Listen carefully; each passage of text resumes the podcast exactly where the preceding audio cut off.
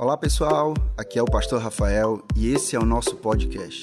Ouça e compartilhe com quem quiser. Deus te abençoe. Bom, como a gente, como eu falei, a gente está começando hoje a série Picos e Vales.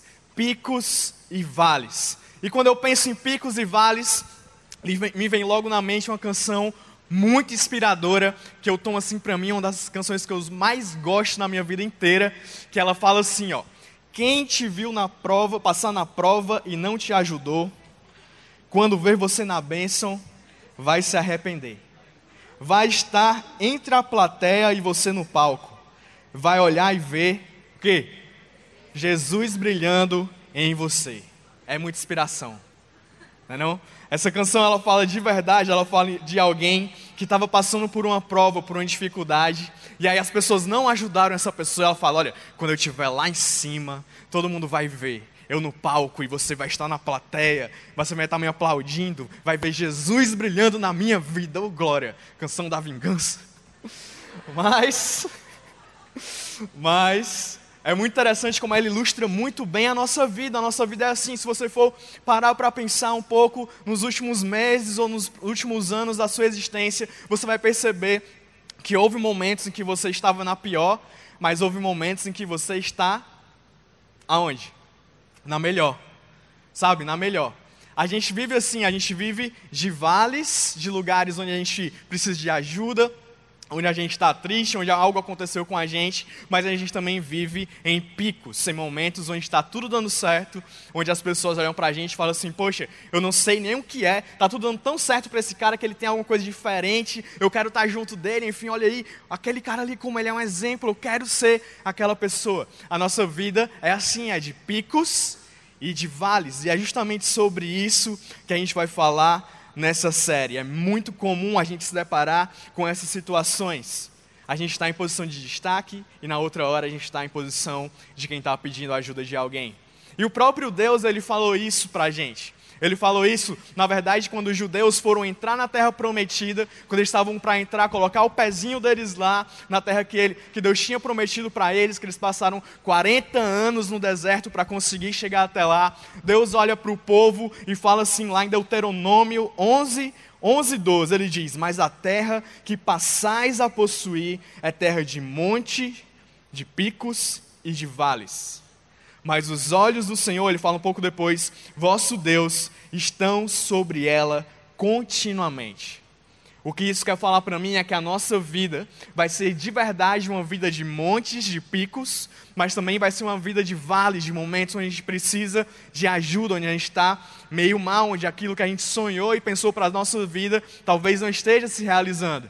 Mas o que a Bíblia diz para a gente é que, ei, não, independente de você estar por cima ou de você estar por baixo, os olhos do Senhor são sobre você continuamente. Sabe, a gente pode contar com o nosso Deus, tanto a gente estando em vales, quanto a gente estando nos picos. A verdade é que muitas vezes a gente olha para a nossa vida e a gente fala assim: PH, talvez eu nunca estive tão mal na minha vida. Eu estou nesse momento, eu não estou não tô bem, eu estou precisando, na verdade, de uma ajuda. O que eu sonhei não está acontecendo, o que eu pensei não aconteceu. E aí a gente olha aos nossos olhos, a gente enxerga assim, tudo dando mal, mas no olho de Deus ele pode estar olhando para a gente nesse momento falando: olha, na verdade eu nunca te vi tão bem. Na verdade, esse momento que você está passando é algo que você precisa passar é o que eu estou trabalhando em você, é o que você vai aprender aqui para você sair e você fazer tudo dar certo. E você, quando estiver no momento de pico, você já tem aprendido algo nesse momento de vale, e aí você vai colocar em prática lá no pico para potencializar ainda mais você, o seu propósito, o que Deus quer fazer através da sua vida. Na verdade, também acontece o contrário. A gente olha para a gente e fala assim: nunca estive tão bem. Nunca estive tão bem, sabe? Eu estou voando no meu trabalho.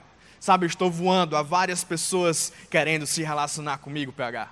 Sabe, eu entro, chego em casa de noite, o meu direct está cheio de pessoas vindo conversar comigo porque eu sou lindo, eu sou forte, eu sou inteligente, eu nunca ganhei tão bem, eu estou rico. Sabe, a gente olha assim, a gente fala tudo isso, mas aí Deus olhando para a gente está falando: Você nunca precisou tanto de mim, você nunca precisou tanto da minha misericórdia, Sabe, não foi para isso que você está vivendo, que aos olhos de todo mundo pode ser um pico, pode ser algo que você está no auge da sua vida, na crista da onda, mas Deus está falando, não foi para isso que eu te criei. Há um outro propósito para você. E hoje a gente vai tentar aprender como é que a gente tem a atitude correta tanto nos vales quanto nos picos. Como é que a gente se porta? Como é que a gente aproveita essa presença de Deus nas nossas vidas? Como é que a gente tira dele os princípios para passar bem pelos vales, mas também passar bem pelos picos? Não na nossa perspectiva de vales e picos, mas na perspectiva de Deus de vales e picos. E para a gente fazer isso, a gente vai estudar, a gente vai ler, a gente vai entender um pouco sobre a vida da rainha Esther. Rainha Esther, uma das mulheres mais inspiradoras da Bíblia. Eu te aconselho, na verdade, eu queria muito que você se comprometesse comigo hoje, de quando você chegar em casa, você vai ler o livro de Esther todinho. De verdade, eu, eu, eu juro para você, a Thay estava comigo no carro agora, a gente estava vindo de casa para cá e a gente ouviu no som do carro o livro de Esté inteiro, é rapidinho. São dez capítulos, o, dez, o capítulo 10 ele é muito curto, então são nove e meio. Então você vai conseguir ler tudo em casa. Eu peço para você, de verdade, que você saia daqui hoje com esse compromisso de dizer: Poxa, eu vou chegar em casa, não vou esperar amanhã para ler, eu vou ler hoje mesmo o livro de Esté completo, porque é de verdade e é mesmo uma novela. Então eu aconselho você a ler o livro de Esté. É muito, muito inspirador e a gente vai hoje falar um pouco mais sobre a vida dela. Eu vou contar muito rápido a história de Esté, tipo assim, flashes do que aconteceu, para a gente poder ter uma base para entrar na mensagem, mas você não pode deixar passar esta noite sem você ler esse livro, amém? Glória a Deus. Então o que aconteceu com Esté? O nome de Esté também era, ela também era conhecida como Adassa. Esté, a Esté, o nome dela era Dácia, mas ela também era conhecida, muito conhecida como Esté. E o que aconteceu? Os pais dela morreram. A Bíblia não conta detalhes sobre isso, mas os pais dela morreram. Ela foi criada por um primo dela chamado Mordecai. Mordecai era um primo da Esté, e ele era um judeu conhecido, um cara que tinha os princípios de Deus, um cara a quem Esté tinha como verdadeiro pai, e ele tinha Esté como verdadeira filha. Nesse momento, o povo judeu ele estava preso na Babilônia. Na verdade, o povo judeu ele estava espalhado por todo o império medo-persa, da Média e da Persa. E o grande imperador, o rei da Pérsia nesse momento, era um cara chamado Xerxes. Fala comigo, Xerxes. De novo, Xerxes. É muito legal falar Xerxes. Xerxes, era Xerxes, ele era o rei da Pérsia. E ele dominava 127 províncias. O, o, império dele começava na Índia, na Ásia e terminava na Etiópia, lá na África. Era gigante, era uma coisa assim que a gente nunca viu um império tão grande quanto o império do rei Xerxes. Ele dominava muitos, muitos povos, muitos povos mesmo estavam sobre o domínio dele. O povo judeu estava preso na Babilônia lá e ele dominava todo mundo. E aí Xerxes ele tinha uma rainha, uma rainha chamada Vashti. E dizem que a rainha Vashti era assim, uma mulher belíssima, que Xerxes escolheu a dedo para ser a rainha dele, a esposa dele. E aí Xerxes, como ele era muito rico, ele fez questão de chamar os principais soberanos das províncias que ele dominava, o palácio dele, e ele fez uma festa de seis meses. Você pode imaginar uma festa de seis meses queria muito participar de uma festa de seis meses. Eu acho que no céu vai ser festa de seis meses, sabe? Eu acho que vai ter lá seis meses de festa. E vão parar aqui o reino inteiro, tudo, para fazer uma festa de seis meses. E aí no final da festa, a festa estava acabando, e para encerrar, ele falou assim: olha, vai encerrar, vai ser a saideira agora. Eu vou fazer um banquete de sete dias. Aí ele começou sete dias, e aí você podia comer. Era open, open, como é? Open não. Era open bar também, mas também você podia comer tudo, era all inclusive. All inclusive. É igual esses cruzeiros aí que tem. All inclusive, você pode chegar em qualquer lugar e você pode comer e beber o tanto que você quisesse. E aí, sete dias. E aí o chefe estava lá aqui já no final, ele olhou e falou assim: Ah, cadê a Vashti? A Vashti estava com as mulheres no palácio dela, que ela tinha um palácio só para ela, é claro, porque ela era rainha comemorando lá só com as mulheres, enquanto o Chest estava no palácio dele. E ele falou assim: Olha, eu queria muito que a Vashti viesse aqui, ela viesse assim, linda, com a coroa, zona de rainha, para eu mostrar o quanto ela é linda para todas as pessoas que estão. Aí os, os mensageiros dele foram, foram lá e Vashti falaram: Vashti, é o seguinte, o Chest está te chamando lá no palácio dele, quer que você vá lá agora, para ele mostrar o quanto a mulher dele é linda para as pessoas. Vashti falou assim: Vou nada. Estou aqui de boa com as minhas amigas. A gente começou a conversar agora, seis meses conversando. A gente ainda tem muito assunto para tratar, eu não vou nem a pau, pode deixar os chestes lá, não vou. Quando o mensageiro chegou e falou que, Vash, não vem, ela está conversando com as amigas dela de um assunto importantíssimo, ela não vem de jeito nenhum. Aí ele ficou indignado, ele juntou os conselheiros dele e falou assim: o que é que eu faço com essa rainha? Aí o conselheiro dele falou: rapaz, se ela fez isso com o rei, as outras mulheres vão começar a fazer isso com os esposos delas. Vão dizer: a rainha não obedeceu o rei, a rainha não honrou o rei, o rei chamou, ela não foi. Então eu posso também fazer isso com meu marido. Aí ele falou assim: olha, você tem que punir a rainha Vashti. Você tem que tirar ela como rainha. E nunca mais ela vai poder chegar perto de você. Aí o chefe disse: É, realmente eu vou fazer isso com ela. Aí ele deu um decreto lá real, assinou, dizendo: Vashti nunca mais chega perto de mim e ela não é mais rainha. Mas agora ele ficou sem rainha. O que é que ele fez? Ele falou: Agora vamos procurar uma outra rainha para mim. Eu quero uma outra rainha, eu não posso ficar solteiro. Aí ele falou, aí o reino inteiro se juntou e saíram procurando as virgens mais bonitas de todo o reino, de todas as províncias, e trouxeram para o palácio para passar um ano, diga um ano, em um tratamento de beleza. Uau! Para que depois elas forem, fossem apresentadas ao rei, e aí a que o rei mais gostasse ele escolher como rainha. E aí várias mulheres foram, foram, foram, e Esther foi a que ele mais gostou. Esther era assim belíssima, ela, quando ela foi para o tratamento de beleza, as pessoas que eram responsáveis por esse tratamento, elas adoraram Esther. E aí elas trataram muito bem Esther e fizeram com que ela fosse a mais bonita, e ela era naturalmente bonita, e o rei escolheu que, que a Esther seria a rainha dela, a rainha dele. E aí eles ficaram lá muito bem, rei e rainha. Só que aí tinha Mordecai, né? Mordecai, o, primo de Esté, que de vez em quando passava lá pelo palácio para ver assim de longe, ele não podia ter mais contato com Esté, ele passava de longe para ver como Esté estava. E aí, um cara, que era um, do braço, um dos braços direitos de, de, do rei Xerxes, ele era o segundo no reinado, o segundo no império. E todo mundo que tinha que passar por ele, que passava por ele, tinha que fazer o quê? Prestar reverência a ele. Tinha que se curvar a ele, porque ele era o bichão, e aí Mordecai, o primo de Esté, ele não, ele não se prostrava diante desse cara. Ele não, ele não prestava reverência, ele não se baixava, ele não honrava esse cara. Ele não falava assim, você é o bichão, o deusão.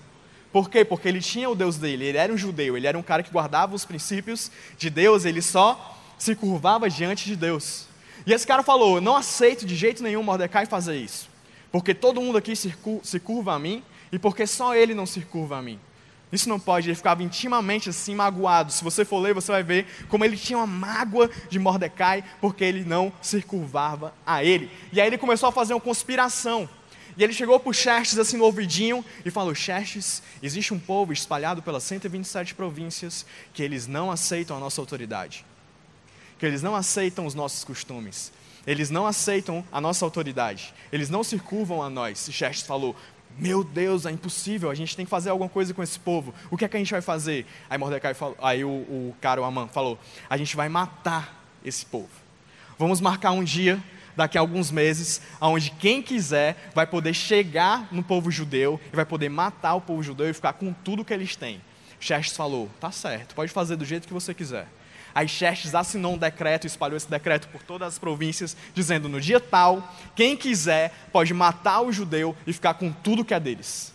Mordecai, quando soube disso, ficou muito triste, entrou em depressão, ele rasgou as roupas dele, vestiu aquele saco de pão que a gente compra na padaria, pano de saco, e aí ele ficou triste lá na porta do palácio, choramingando direto, até que Esté soube que Mordecai estava triste, mandou um mensageiro conversar com ele para saber o que era, e aí ele trouxe cópias dos decretos do rei para Esté ler. E aí Esté leu e viu, como é que pode? Meu povo daqui a alguns meses vai ser totalmente eliminado, por isso que meu primo está triste. Eu quero conversar com ele para ver o que a gente pode fazer. E aí Mordecai falou, Esté, quem sabe não foi por isso, você foi escolhida rainha para você poder salvar o seu povo nesse momento. E a Esther fala assim: Mordecai, eu queria muito poder fazer alguma coisa, mas só posso, só, alguém só pode chegar na presença de Xerxes se ele convidar, e já faz um mês que ele não me convida. E se eu for chegar lá perto do trono dele, e ele tiver num dia mau, e ele não estender sobre mim o seu cetro, eu vou morrer. É o que acontece com as pessoas que chegam perto do rei quando ele não quer conversar com elas. Aí Mordecai falou: Mas você precisa arriscar a sua vida, porque se não for você, Deus vai levantar outra pessoa para salvar o povo judeu, mas você e a sua casa aí, não vai sobrar nada de vocês. E aí Esté falou: Mordecai, isso é muito sério, é uma coisa realmente espiritual. Vamos jejuar três dias, eu, as minhas servas e todo o povo, porque eu vou chegar no rei, eu vou conversar com ele e eu vou tentar fazer as coisas darem certo. Mas Estela é muito esperta. E ela não chegou simplesmente no rei e falou assim: Ei, rei, salve o meu povo. Não.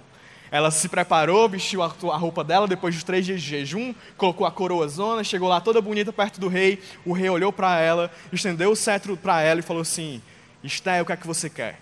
Me peça metade do reino que eu vou dar para você. O cabo apaixonado. Apaixonado, total. Só que Esther, ela sabia conquistar um cara, sabia conquistar um homem. Ela não falou na lata: Ei, salve o meu povo. Ela fez assim: Rei, hey, o que eu quero te pedir hoje é que você à noite vá lá para casa para a gente poder jantar junto.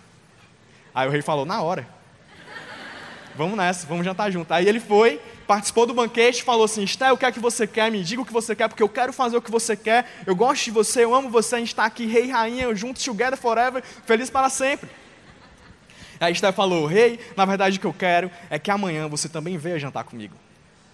Aí ele foi no outro dia jantar com ela. E aí ele levou o cara, o Amã, que era o bichão, o inimigo dos judeus. Levou para lá. E aí Esté, quando o Amã estava lá, ela desmascarou o Amã. Ela falou assim: Olha, o Amã está aqui, mas ele não tem um coração bom. Ele está, na verdade, ele é um soberbo. E ele fez todo esse decreto aqui que vai matar o meu povo. Aí o rei falou assim: Meu Deus, e vai me matar também, ela disse, né? Que ela está incluída no povo judeu. Eu vou morrer, o meu povo todo vai morrer, e quem fez isso foi o Amã. E, o, e Xerxes olha e fala assim: Meu Deus, como é que pode? Ele está fazendo isso com você, que eu tanto amo, isso não vai acontecer. E aí ele ficou tão furioso que ele mandou punir o Amã com a morte. O Amã morreu. Morreu Amã.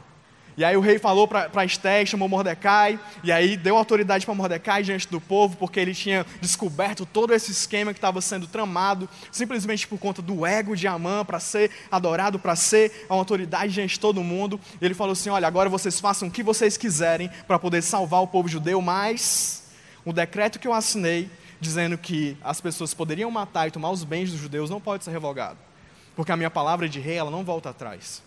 E aí eles juntaram os conselheiros, pensaram em como iam fazer para poder solucionar a situação, e eles deram um novo decreto falando: no dia tal, quando as pessoas puderem matar o povo judeu, os judeus não vão só ficar parados esperando a morte, mas eles podem se juntar e eles podem se defender. E também, se alguém se levantar contra eles para os matar, eles, eles podem matar essas pessoas e ficar com os bens dessas pessoas. Até que chegou o dia e tinha realmente inimigos dos judeus que se juntaram e foram tentar matar o povo judeu, mas o povo judeu venceu a todos. Venceu a todos. E eles saíram muito melhores do que eles estavam antes.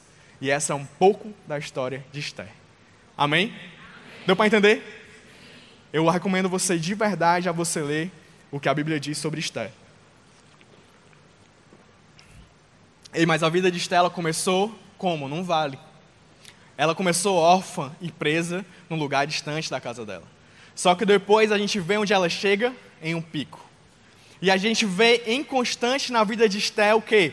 A graça de Deus, o olhar de Deus, uma atitude de alguém que reconhece a Deus, que obedece a Deus, alguém que anda com Deus, alguém que tem a atitude certa em todos os momentos, seja nos momentos piores, onde a vida dela está ameaçada, até nos momentos maiores, onde ela é a rainha escolhida pelo cara mais poderoso do mundo na época.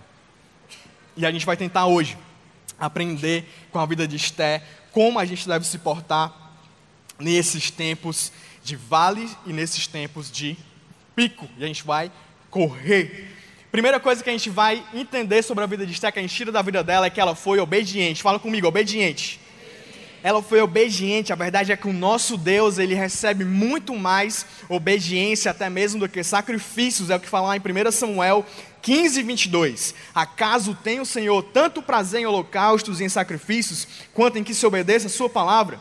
A obediência é melhor do que sacrifício, e a submissão é melhor do que a gordura de carneiro. Sabe, Esté, mesmo quando ela passou a ser a rainha, ela continuou obedecendo ao cara que tinha autoridade sobre ela, que era o primo dela, Mordecai, que a tratava como filha e ela tinha como pai. Ela obedecia a Mordecai. A Bíblia fala em Esté 2:20, pois continuava a seguir as instruções de Mordecai ou Mardoqueu, como fazia quando ainda estava sobre a sua tutela.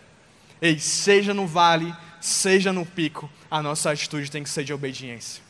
Aqui a gente vê claramente duas atitudes, a atitude de Vaste e a atitude de Esther. Aqui desobedeceu, aqui o rei, o marido dela falou, Vaste, vem até aqui só para a gente estar junto nessa festa, para eu te mostrar como você é linda para todos os meus amigos, ela desobedeceu. E o destino dela foi não ser mais rainha e nunca mais poder estar na presença do rei. Mas a atitude de Esté é aquela que obedeceu a voz de quem era um pai para ela, obedeceu a voz do rei, que ela chegou diante do rei com toda a submissão, e ela foi alguém que foi elevada, alguém que Deus conseguiu cumprir os propósitos dele no povo judeu por meio dela. A gente tem que ter essa mesma atitude de Esther. E quando a gente estiver sempre diante da obediência e da desobediência, a gente deve escolher obedecer. A gente deve escolher obedecer. Sabe, a Estela provavelmente não entendia o porquê. Às vezes a gente não entende o porquê. Às vezes a gente quer questionar como obedecer a Deus. Sabe, Deus fala algo claramente na Bíblia que é para a gente não fazer, ou fala claramente na Bíblia que é para a gente fazer, e a gente fala assim: ah, mas no meu caso não é bem assim. Sabe, Deus fala assim: ah, você vai poder ter sexo só depois que você se casar. Aí você fala: ah, mas eu amo essa pessoa. Mas a gente vai realmente se casar, a gente vai estar junto para sempre vai dar tudo certo. Deus fala para você obedecer às autoridades do seu país, você não sonegar impostos. Aí você fala: Ah, mas é tão pouco. Vai fazer diferença para o governo. Ah, mas é só aqui uma furada de fila no banco. Ah, mas é só alguma coisa assim. Ei, é só uma besteira. Enquanto Deus está falando assim: olha, a gente tem que obedecer. Seja no pico, seja no vale, a gente tem que obedecer a Deus. Há poder no espiritual quando a gente obedece a Deus. É nos momentos que tudo está dando errado e que a gente é tentado assumir atalhos de desobediência para poder chegar num pico. Quando a gente obedece, a gente submete a ser tratado por Deus. A gente submete a que Deus age nas nossas vidas, a que Ele nos trate naqueles momentos para que a gente chegue ao pico, no auge e conforme a palavra de Deus, sem ter pegue nenhum atalho a Bíblia fala muito claramente sobre a gente obedecer aos nossos pais. É o que Vashti fez em relação a Mordoqueu.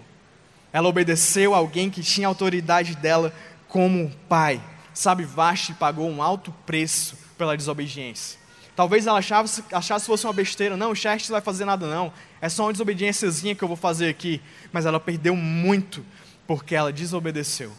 Sabe, já chega da gente ficar pensando e tentando entender as coisas de Deus. A gente deve obedecer a Deus simplesmente porque é Deus que está falando. Sabe, Deus está falando alguma coisa e quem somos nós para a gente questionar a vontade de Deus para as nossas vidas? O que Deus está pedindo para a gente fazer? O que Ele está falando para a gente não fazer? Sabe, a gente tem que fazer isso por amor a Deus. Porque a gente ama a Deus, porque a gente recebe o amor de Deus na nossa vida, a gente obedece simplesmente. A gente tem que ter essa força do amor de Deus que nos impulsiona a gente cumprir as ordens dele. Sabe, Esther, no momentos de vale, ela continuou a obedecer a Deus. Ela continuou a obedecer a Deus, ela obedecia a Deus no particular, no pequeno, quando ela era, ainda era uma órfã criada pelo primo. Ela obedecia. Muita gente tem promessas de Deus para a vida.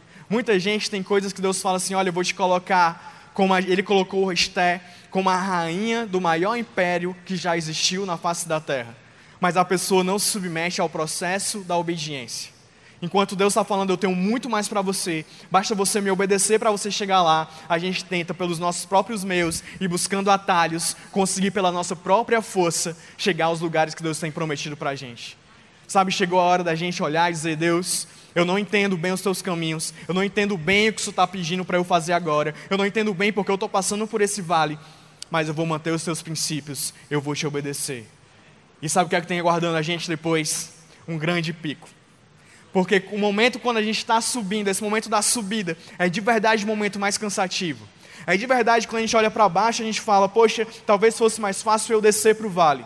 Talvez fosse mais fácil eu descer, porque para baixo todo santo ajuda mas a gente tem que usar essa nossa força dentro de nós que nos diz: Ei, há um lugar mais alto, há um lugar mais elevado. Eu posso estar passando por esse momento, mas eu sei que Deus tem um lugar melhor e maior para me colocar, sabe? Deus, Ele quer nos colocar nesses momentos. Mas quando a gente chegar nesses momentos de auge, de pico, a gente não pode esquecer de Deus. A nossa atitude no pico, a nossa atitude no auge tem que ser a mesma daquela no vale. Quantas pessoas, quando estão precisando de Deus, fazem jejum, sabe? Começa, acorda o dia, a primeira coisa que ela faz assim, que levanta da cama, é logo se colocar de joelho e começar a pedir a Deus ajuda para aquele dia. E aí ela pede ajuda a Deus, jejuma para Deus, pede para Deus usar, pede para Deus agir. E quando Deus age, Deus faz, ela está no auge. A primeira coisa que ela faz quando acorda é pegar o celular e começar a olhar redes sociais. É começar a esquecer de Deus. É começar a não vir mais para o culto. É começar a não orar mais. Porque ela está no auge. E quantas pessoas eu conheci que o que ela mais queriam era que Deus agisse na vida sentimental delas. E aí, quando a pessoa arranjou um namorado, arranjou alguém, começou a se relacionar, a pessoa desapareceu. E aí você pergunta para mim, PH, cadê o fulano? Eu digo, casou. PH, cadê o fulano? Começou a namorar. PH, cadê a cicrana? Conheceu alguém e saiu. São várias e várias pessoas, eu estou usando um exemplo. Mas às vezes Deus age na nossa empresa. Deus faz com a gente, que a gente prospere. E aí a pessoa some. Porque Deus colocou no auge, mas a pessoa esquece de Deus. Ei, que aqui não tenha nenhuma dessas pessoas. Sabe, que a gente seja preparado no vale para quando a gente chegar no auge, a gente está assim, ei, agora é que eu preciso mais de Deus mesmo. Ei, agora é que eu vou obedecer mais a Deus mesmo. Ei, agora é que eu vou ser constante, eu vou permanecer, porque eu vou obedecer a Deus mesmo. E Esté fez isso, e foi pico depois de pico, auge depois de auge. O povo judeu saiu muito melhor depois de toda essa situação, porque Deus agiu quando eles quiseram se sobrepor à vontade dele. Obedecer a Deus, obedecer a Deus. Outro ponto que a gente aprende com Esté, Esté foi corajosa. Fala comigo, corajosa. Esté foi corajosa. Andy Stanley é um pastor americano. Ele tem uma frase, provavelmente deve ter algum livro dele aí fora. Eu recomendo muito que você leia se você não, se você não começou, não, não conhece o Andy Stanley ainda, recomendo de verdade. Mas ele tem uma frase que ele fala assim: coragem não é ausência de medo, mas é antes de tudo presença de convicção. Convicção. Ter coragem é ter convicção. Convicção de que Deus está com a gente em todos os momentos. No momento de vale, Deus está com a gente. No momento de pico, Deus está com a gente. Isso é muito claro na vida de Esté. A Esté é um exemplo gigante de uma mulher corajosa pela convicção de que Deus estava com ela. Quando um vale chegou, ela falou assim: Eu tenho convicção de que Deus está comigo. Eu vou jejuar para ouvir o Deus que está comigo. Eu vou, eu vou entrar naquele lugar, naquele salão imponente. Eu fico imaginando se um rei ele tinha poder e majestade e riqueza para fazer uma festa de seis meses para os principais sem faltar nada. Eu fico imaginando como era a sala do trono daquele cara como era intimidador você chegar perto de um cara chamado Xerxes. Mas a mulher dele, aquela rainha, após que toda se tremendo, ela chegou com convicção de que Deus estava com ela. E ela se aproximou dele, e aí Deus foi, a favoreceu para que Xerxes, ao invés de fazer assim, mata, porque ela chegou perto de mim. Ele simplesmente desceu o cetro para ela ela encostou a mão no cetro e ele falou assim: Me pede o que você quiser, até metade do meu reino que é seu, porque Deus estava com ela. E ela tinha convicção que Deus estava com ela. A coragem muitas vezes não é, aliás, a coragem não é de jeito nenhum a ausência de medo, mas é a convicção de naquele momento onde a gente olha para o desafio e fala assim: Eu não vejo saída pegar, eu tô todo me tremendo aqui, se eu pudesse eu ia correndo para minha casa, eu não enfrentaria esse gigante, eu sairia daqui para fazer outra coisa. A gente tem que ter a convicção, ei, dá medo, dá medo. Mas Deus está comigo. Deus está comigo, Deus se encontra comigo, Deus está comigo, é a vontade dEle, o Espírito Santo está comigo, eu vou vencer, eu vou passar por isso, sabe? Eu vou vencer os meus sentimentos, eu vou vencer o meu medo, eu vou sair daqui com a vitória, não porque eu sou o cara e eu vou conseguir, mas porque Deus está comigo, é da vontade dEle me favorecer. Eu não sei qual é o problema e o gigante que você está enfrentando hoje, mas eu creio que se você tiver a convicção de que Deus está com você, ao invés dele vir para você para matar você, ele vai baixar o cetro para você e vai dizer: Você me venceu. Agora você vai poder sair daqui vitorioso para contar essa história que você venceu esse gigante que você tem enfrentado. Amém? Será que você pode dar glória a Deus por isso? A Bíblia fala lá em Provérbios 3, 5 a 8: Confie no Senhor de todo o seu coração e não se apoie no seu próprio entendimento. Reconheça a Deus em todos os seus caminhos e Ele endireitará as suas veredas. Não seja sábio aos seus próprios olhos. Tema o Senhor e evite o mal. Isso dará a você saúde no corpo e vigor nos ossos. Ei, a gente está com Deus, Ele está com a gente, Ele vai nos ajudar.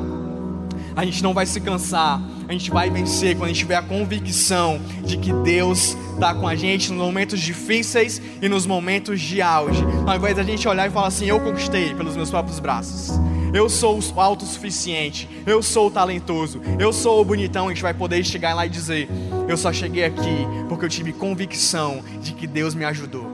Essa é a coragem que a gente precisa ter coragem para a gente ser verdadeiro para a gente ser a gente mesmo diante de toda situação, coragem para a gente não se vender aos valores desse mundo, coragem para a gente seguir a palavra de Deus e obedecer a Deus em qualquer situação, convicção, ei, que a gente pertence a Deus e se a gente pertence a Deus, Ele tem cuidado de nós. E quem é que pode vencer esse Deus? Quem é que pode superar esse Deus? Quem é que pode enfrentar esse Deus? Quem é que pode ser maior do que esse Deus que olha pra gente e fala assim: Eu sou por você, eu não te quero mal, mas eu quero o seu bem, eu quero que você vença, eu não quero que você sofra. Sabe, Jesus, o Deus Todo-Poderoso, ele veio pra terra e ele veio para que a gente tivesse uma vida abundante nele.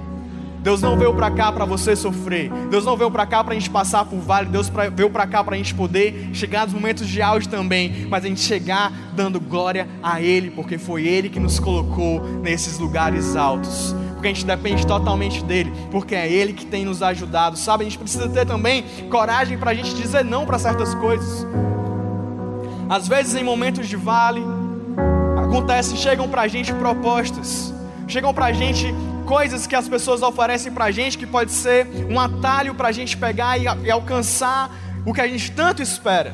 E às vezes são coisas boas, não estou falando só de pecado. Às vezes você tem um propósito na sua vida de você alcançar um sucesso profissional em determinada área. E aí chega para você uma proposta nada a ver, mas que você vai ganhar muito dinheiro com ela. E aí você é tentado a você dizer sim para isso. E você precisa ter a convicção no que você quer, no que Deus tem para você. Você tem que estar conectado com Deus para nesses momentos onde propostas boas são colocadas diante da nossa mesa, a gente poder dizer: muito massa isso daqui, mas eu tenho convicção de que não é isso que Deus quer para mim, e eu tenho convicção de que Ele está comigo e que eu vou alcançar o que Ele sempre sonhou para mim, e o que eu tenho perseguido a minha vida inteira, que é essa outra coisa aqui, é esse outro meu alvo aqui, é o que Deus colocou no meu coração, e eu vou ter coragem de negar para seguir com convicção aquilo que Deus tem colocado para minha vida, e a gente tem convicção para negar essas ofertas que aparecem no momento de vale. Coragem coragem. E a última coisa que a gente aprende com Esther é que Esther foi amorosa. Sabe, Esther foi amorosa. Quando a gente começa a ver um pouco mais sobre a vida de Esther, a gente vê que as decisões que ela tomou, a constância que ela teve, só, pode, só poderiam ser alcançadas por alguém com amor no coração. E a Bíblia fala lá em 1 Coríntios 13, 2: Se eu não tiver amor, eu nada serei. E Esther para obedecer a Mordecai, mesmo sendo a rainha, é porque ela tinha muito amor por ele. Esther, para chegar diante do rei Xerxes, arriscando a sua vida, é porque ela tinha muito amor pelo povo dela. Sabe, a gente tem que ser essas pessoas que amam, pessoas que olham para coisas de Deus e falam assim: Eu amo isso. Pessoas que olham para nossas, nossas famílias e falam assim: Eu amo a minha família. Pessoas que olham para o próximo e falam assim: eu amo essa pessoa. Pessoas que olham para si mesmas e dizem assim: Eu me amo. Eu não vou me colocar nessa situação porque eu me amo. Ei, pessoas cheias de amor. A rainha Vashti era alguém que não amava Xerxes. Ei, se você, é uma pessoa e a pessoa te chama para você ir para um banquete, a pessoa te chama para algo importante dela, algo importante que era, poxa, tá ali com as pessoas que ele tinha convidado, alguém que ama e dizer, eu vou agora, porque eu amo o meu marido, eu vou estar lá com ele, eu quero honrar a vida dele. Mas Vaste, ela não amou Xerxes e a falta de amor levou ao coração dela a se fechar, a ser um coração soberbo e orgulhoso, que olhou primeiro os interesses dela, ao invés dos interesses do cara que ela deveria amar tanto. E olha onde ela parou. Enquanto Esté é alguém que amou, alguém que amou, alguém que amou a si, amou ao primo, amou ao povo. Foi alguém que manteve essa atitude de amor nos vales e nos picos. Alguém que Deus honrou e que chegou aonde Deus queria colocá-la. E que o amor no nosso coração seja uma constante. Que o amor no nosso coração não esfrie. Que o amor no nosso coração, o amor que a gente recebeu de Deus, seja esse amor que queime nas nossas vidas seja esse amor que paute as nossas atitudes, porque o amor é o grande mandamento que Deus tem para cada um de nós. É isso que Jesus disse, o nosso primeiro mandamento é ame ao Senhor, o seu Deus, de todo o teu coração, de toda a sua alma, de todo o seu entendimento e de todas as suas forças. O segundo maior mandamento, Jesus fala: ame ao seu próximo como a si mesmo. Não existe mandamento maior do que esses. A gente deve pautar a nossa vida pelo amor, porque quando a gente ama, a gente vê as pessoas pelo ponto de vista de Deus. É impossível a gente falar de Deus e não falar de amor. E quando a gente ama alguém, é como a gente mais enxerga essa pessoa como Deus enxerga, porque Deus é amor. Ele enxerga todos nós lotado, cheio até a tampa de amor. Ele ama a gente e a gente, e a gente é um instrumento de Deus na vida das pessoas através do amor. Quando eu amo alguém, eu estou sendo instrumento de Deus na vida dessa pessoa. Eu estou sendo instrumento do amor de Deus na vida dela. E é assim que a gente deve passar por vales e pelos picos, pelos momentos de tristeza, pelos momentos de alegria, como alguém que é obediente, alguém que mantém a coragem e alguém que ama, alguém que ama, seja em qualquer situação da nossa jornada, a gente deve se manter apegado a Deus, apegado a Deus, sabendo que Ele está com a gente em todos os momentos. Jesus, quando a gente olha para a vida de Jesus, a gente vê que Ele passou sim por picos e vales. Isaías 53, no versículo 3, fala que o Filho de Deus, o Messias, era alguém experimentado no sofrimento. Já pensou você olhar para alguém e falar assim: você é experiente em sofrer? Você já sofreu muito. É o que a Bíblia define que Jesus era. Isso nos faz entender que os momentos de vale não são momentos de castigo. Sabe, Jesus passou por momentos de vale sem ter feito nada de mal. Às vezes a gente passa por momentos de vale sem ter feito nada de mal. Mas a gente tem que passar por esse momento de vale entendendo, ei, eu estou aqui para permanecer constante, confiando em Deus, obedecendo a Deus, amoroso com as pessoas, porque a gente vai chegar nos momentos de pico preparados para estar tá no auge, fazer o que Deus quer fazer com as nossas vidas. Momentos de vale, eles passam. Os momentos de pico, de glamour, quando a gente está no mais alto, no elevado, na crista da onda, eles também passam mas a presença de Deus em nós, o que Ele quer fazer nas nossas vidas, o amor de Deus por nós, Ele nunca vai passar. A gente tem que ter essa convicção de que Deus está com a gente nos momentos de vale, nos momentos de pico. E hoje é a hora da gente agradecer por essa presença tão forte nas nossas vidas, esse amor tão forte nas nossas vidas. Será que a gente pode começar a ficar de pé?